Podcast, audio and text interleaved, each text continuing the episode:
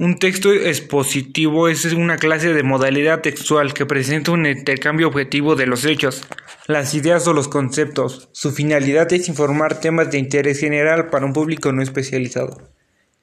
Existen dos tipos de textos expositivos, los divulgativos. Un texto divulgativo es aquel que establece un tema o argumento que proporciona un discurso oral, ya que se contiene argumentos sociales de uno u otros temas. Es decir, puedes escoger un tema o varios para salir a pronunciar un discurso o exposición.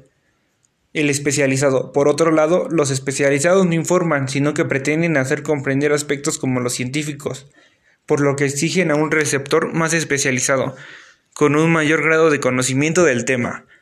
Presentan por lo tanto una mayor complejidad sintáctica y léxica. Pertenecen a este los textos científicos, jurídicos y humanísticos.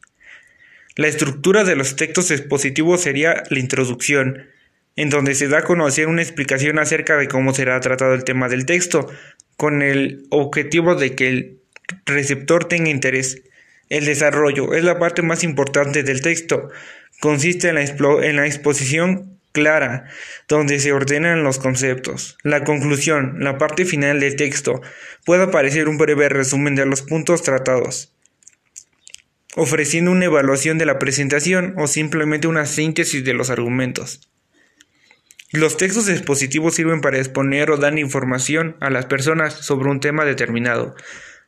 Estos son de gran importancia porque informan sobre un tema de interés en general y, y proporcionan conocimientos a los individuos.